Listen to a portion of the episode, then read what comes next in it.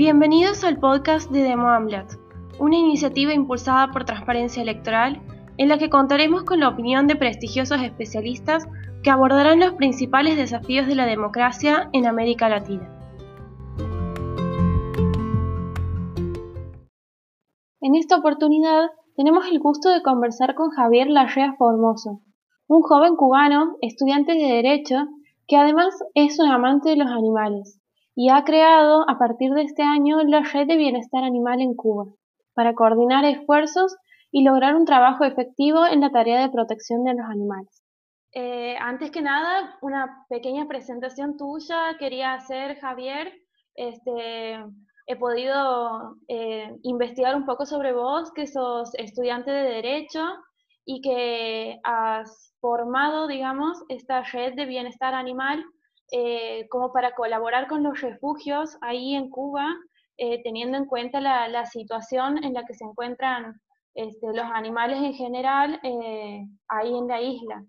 Quisiera preguntarte, como para comenzar esta entrevista, ¿cómo han sido los comienzos de esta red de bienestar animal? ¿Cuál ha sido tu principal motivación para crearla? Bueno, eh, la tuvo su inicio hace solo unos meses. Eh, bueno, yo hacía trabajo por mi cuenta a favor de los animales y, no me habría inmiscuido en lo que es una organización, un grupo a nivel de a nivel nacional como es ahora Bienestar Animal Cuba, que es una red que está presente en, casi todas las provincias del país. Y bueno, la motivación fue el amor hacia los animales, como siempre ha sido en cada proyecto que he estado pero bueno, quería hacerlo un poco más abarcador. A veces hay personas que deseaban hacer por los animales, pero no sabían la forma eh, en que hacer, cómo hacerlo. No, no sabían que, que, podían ayudar con comida, que podían ayudar con transporte, cualquier ayuda es importante y bueno, eh, a raíz de eso surge BAC, que no es más que colaborar eh, indistintamente de cualquier ayuda que tributa al bienestar animal. Bien. Em, bueno, me decías que hace unos meses que están trabajando en esto. Eh, ¿Cuáles son los, principales desafíos a los que ustedes han tenido que enfrentar tanto al comienzo, en el momento de la creación, como a lo largo de todos estos meses en el trabajo que vienen realizando? Bueno, yo creo que los desafíos más, eh, más poderosos, así por, por llamarlo de alguna forma, ha sido de alguna forma tratar de aglutinar a, tantas personas a nivel nacional y a veces no contar con, con los recursos, con, como, como quisiéramos, ¿no? Y, bueno, a veces existen muchas muchas limitantes desde el punto de vista de, recursos, de, medicina, de, transporte, y, se nos hace el más difícil de lo que pudiese ser, y, yo creo que es uno de, de los principales obstáculos que, que hemos tenido. Y lo otro, bueno, ha sido pues, las redes sociales, mm, juegan un papel importantísimo, pero se nos hace difícil, por ejemplo, acceder a, la compra de una página web, de, de, los pedajes web, de que poder crear un canal de YouTube, eh, ¿sabes? Hay plataformas que no están disponibles para Cuba, que están bloqueadas, que a veces es importante usarlas mm, y entonces no, no están disponibles para Google. Yo creo que también ha sido un obstáculo, pero bueno, por lo, demás vamos marchando ahí. Claro, tengo entendido que en Cuba existía otra especie de eh, centro de observación canino o algo así que se llama Sunocio y que dependía del gobierno y que ellos también trabajaban en ese tema. ¿Cómo es la, la relación que tiene eh, la red en la que vos estás con este organismo estatal, digamos? Bueno, Sonosi, eh, que se le conoce así, pero más bien es una institución de, que se dedica a, tratar las enfermedades de los animales, que debería ser su razón social, pues en los últimos años ha sido fuertemente criticada por, por, por, el sacrificio, que ellos llaman sacrificio, para nosotros es matanza, porque se diferencia mucho eh, lo que ellos hacen de lo que es un sacrificio. Eh, ha sido fuertemente criticado en los últimos años de cómo han realizado matanzas de los perritos callejeros que están en las calles abandonados por personas que, que no tienen corazón, que abandonan sus animales, ya sea eh, en la basura, en la esquina de la comunidad. Y bueno, eh, Sonosis envía carros haciendo saneamiento, el mal llamado saneamiento, recogiendo esos perros. Y bueno, eh, ahí se cuenta con un término de 72 horas para que los diferentes rescatistas, protecores, puedan eh, rescatar esos animalitos que están en esos centros que a veces no cuentan con condiciones indispensables como agua, eh, comida, que puedan tributar el bienestar de los mismos.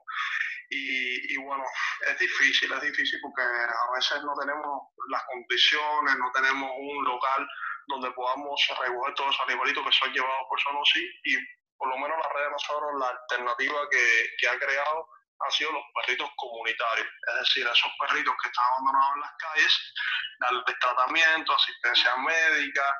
eh, encargarse de la alimentación, de, que no pasen sed en las calles, de todo y marcarlos con una identificación que no es más que su carnecito con la persona que nosotros le llamamos padrino, que se encarga de, de aparinar al perrito, de velar por él, de cuidarlo, está en la calle con esos perritos que ya están acostumbrados a vivir en determinadas zonas de un parque, pero la gente tributa su bienestar de esta forma. Y es una alternativa que hemos tomado. A veces respetada, eh, depende del lugar, del momento histórico, de las personas que estén alrededor, a veces uno sí lo respeta, a veces no, a veces esos perritos comunitarios son llevados a estos centros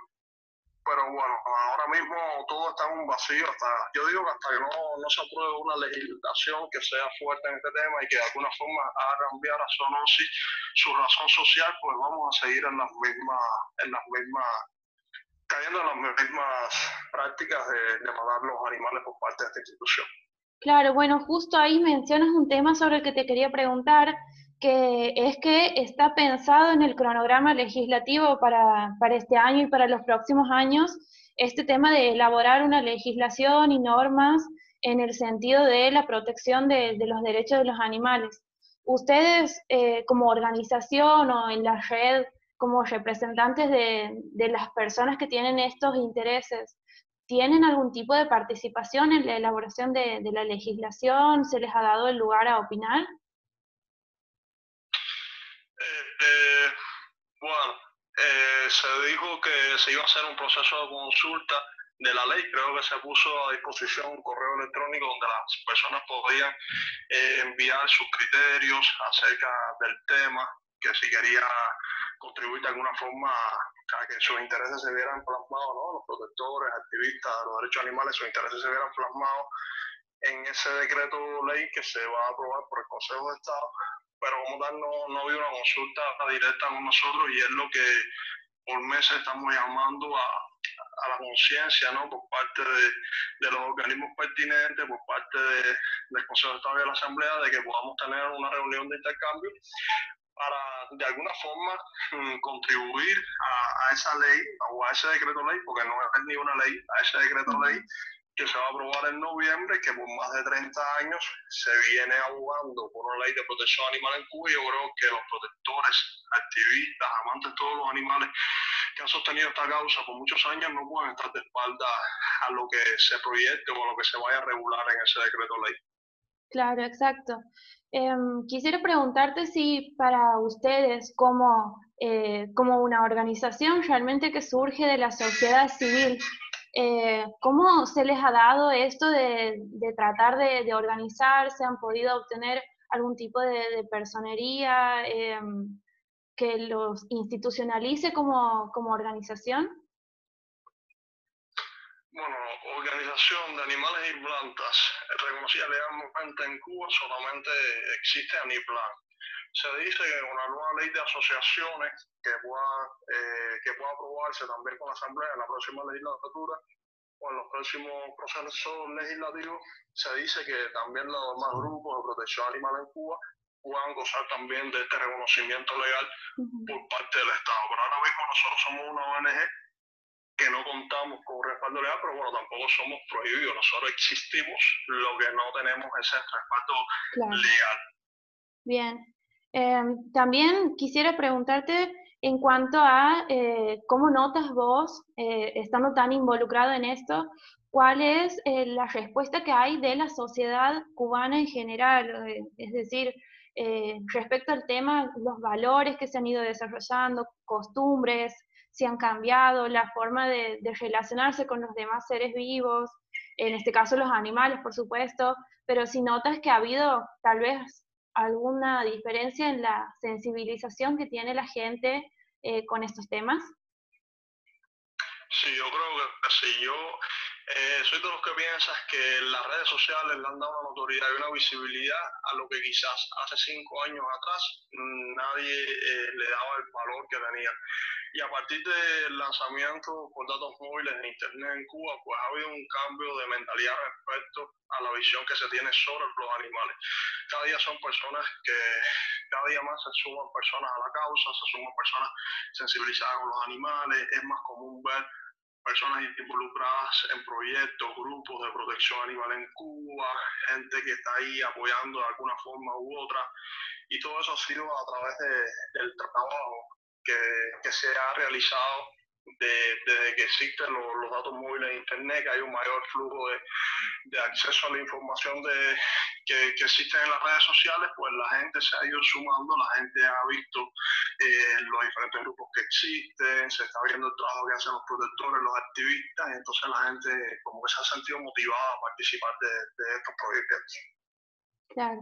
Entonces, para ustedes eh, según lo que entiendo a través de lo que me cuentas, ha sido fundamental este, este nuevo acceso que tiene la sociedad a, Internet en los celulares, a Internet móvil, eh, como para eh, hacer visibles sus demandas. Sí, ha sido importantísimo porque no solo acá, en todas partes del mundo, el acceso a, la información, al Internet, ya cada día más se depende de uno de estas herramientas, se nos hace más fácil el trabajo, cuando publican la necesidad de, un medicamento, pues las personas pueden verlo con, mayor rapidez. Eh, y bueno, todo esto ha cambiado, ha cambiado de alguna forma el trabajo que ya se venía haciendo y, nada, ha impulsado mucho más la labor de los protectores. Eh, te vuelvo a llevar al tema de la legislación con respecto al derecho animal. Quisiera preguntarte si vos pudieras establecer un orden de prioridades entre lo que tiene que incluir sí o sí esa legislación. ¿Qué es lo que incluirías? Bueno, creo que incluiría el abandono del animal como, como maltrato, como algo que debe penalizarse porque está presente en casi todas las legislaciones de, de protección animal en el mundo, en el mundo. Y yo creo que Cuba no puede quedar atrás. Debe ser penalizado el abandono de un animal. En Cuba hoy cualquier abandono a un animal y, y no pasa nada, no es penalizado por eso. Hay que ver eh, algunas, algunos hechos delictivos, eh, como pudiese ser la zoofilia, que ya debería rozar un poco más con el derecho penal. Algunas sanciones, me imagino que en esta ley eh, rocen con el derecho administrativo, otras con el derecho penal, pero igual tienen que ser eh, penalizadas de alguna forma, ya sea a través de, la cuantía de, una multa, ya sea eh, con privación de libertad, pero el abandono, eh, las mutilaciones que se hacen sin consentimiento de, un veterinario, cuando se priva al animal de, agua, de alimentos, cuando se golpea, cuando se le da una patada a un animalito, cuando se abusa de ellos sexualmente, todas estas eh, tipologías de maltrato animal que existen desde la doctrina, pero también en las diferentes legislaciones del mundo, yo creo que también tienen que ser eh, reguladas de alguna forma en, en, la, en la legislación que vaya a aprobarse acá en Cuba sobre, sobre los animales. Bien. Em, esta legislación sería un, paso muy importante también para, la concientización de, la sociedad. Sé que en Cuba también hay mucha diferencia en cuanto a las diferentes zonas del país del que estemos hablando. Eh, ¿Cómo crees que eso afectaría a la sociedad y su trato con los animales una vez que esté eh, legislado el tema? A ver, yo digo que aprobar una ley sin un respaldo social es, promulgar una, una, una ley, una ley muerta, es letra muerta al final, está escrito, pero es muy difícil cumplirlo. Y yo creo que el trabajo que se ha ido haciendo de sensibilizar a las personas, que la gente entienda que el maltrato animal es incorrecto, que no debe aceptarse, que es inadmisible, con todo ese trabajo que se viene haciendo de concientización en las personas, yo creo que la aprobación de una ley ¿eh? un decreto ley de bienestar animal en Cuba, eh, va a ser muy bueno y, va a tener aceptación por parte de la población, porque es, son las personas, es la ciudadanía, es el pueblo quien está pidiendo eh, la aprobación de este decreto ley y como es lógico va a ser el mayor fiscalizador de la norma, porque a la hora de ver cualquier tipo de maltrato animal, va a ser la, el propio pueblo, la propia ciudadanía que ha pedido la ley quienes, eh, quienes pidan ¿no? Eh, que la persona sea penalizada si maltrató, si maltrató a algún animalito, ante cualquier injusticia, la población y la ciudadanía son los primeros que van a responder. Yo creo que va a ser muy bueno, la gente lo va a ver como un punto muy positivo, la, la promulgación de este decreto ley, y se está esperando, hace mucho tiempo se está esperando. es, un poco de, esperanza, una causa que, que lleva años en, en esto. Bien, eh, y también, como para ir terminando, también no puedo dejar de, preguntarte en este contexto tan particular que estamos viviendo en el mundo de la pandemia, del, del COVID,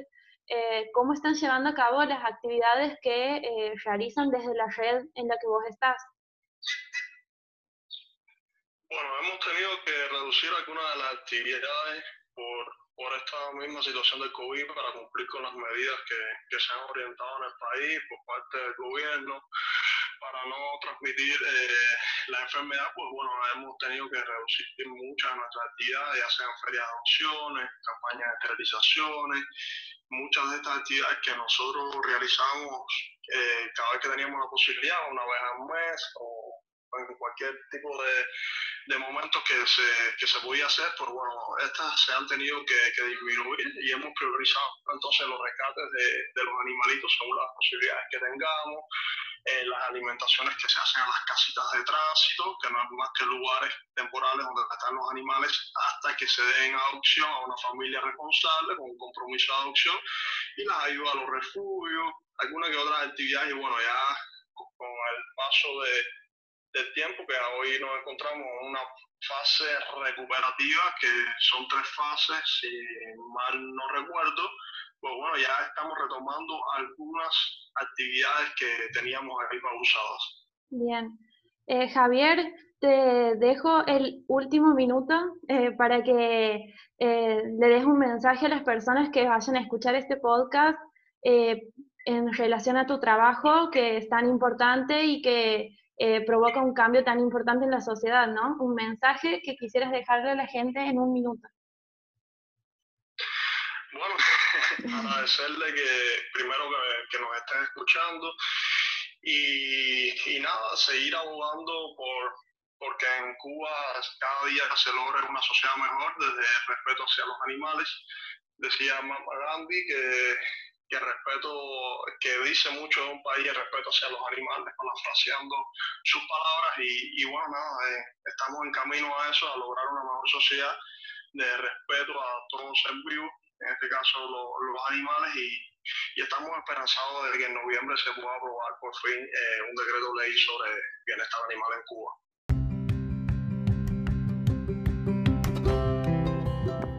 Agradecemos una vez más a Javier Larrea Formoso por su participación en este podcast y desde Demo Amblat, una iniciativa de transparencia electoral, los esperamos en nuestro próximo episodio para seguir conversando sobre los desafíos de la democracia en América Latina.